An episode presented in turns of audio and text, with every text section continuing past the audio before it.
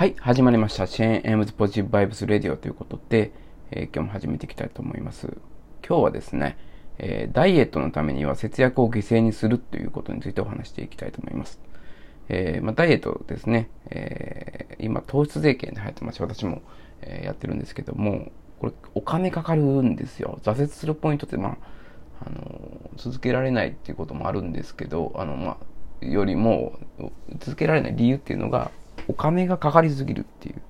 ことなんですね。私、あの、家にパスタとかうどんとかそばとか、まあ子供いることもあって常備してあるんですけど、それを食べとくもう100円とかそんな、100円もしないんですよね。値段は。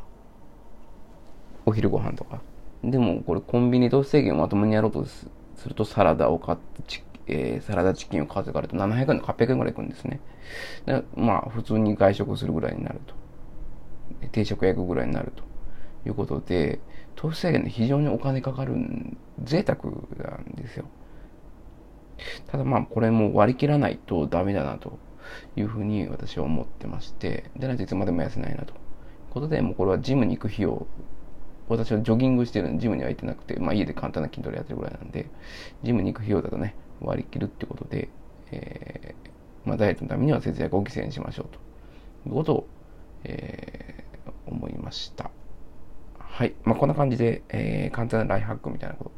についてちょっとお話していきたいと思いますので、えー、よければごご視聴、えー、ごご視聴え、ご清聴よろしくお願いします。はい。ありがとうございました。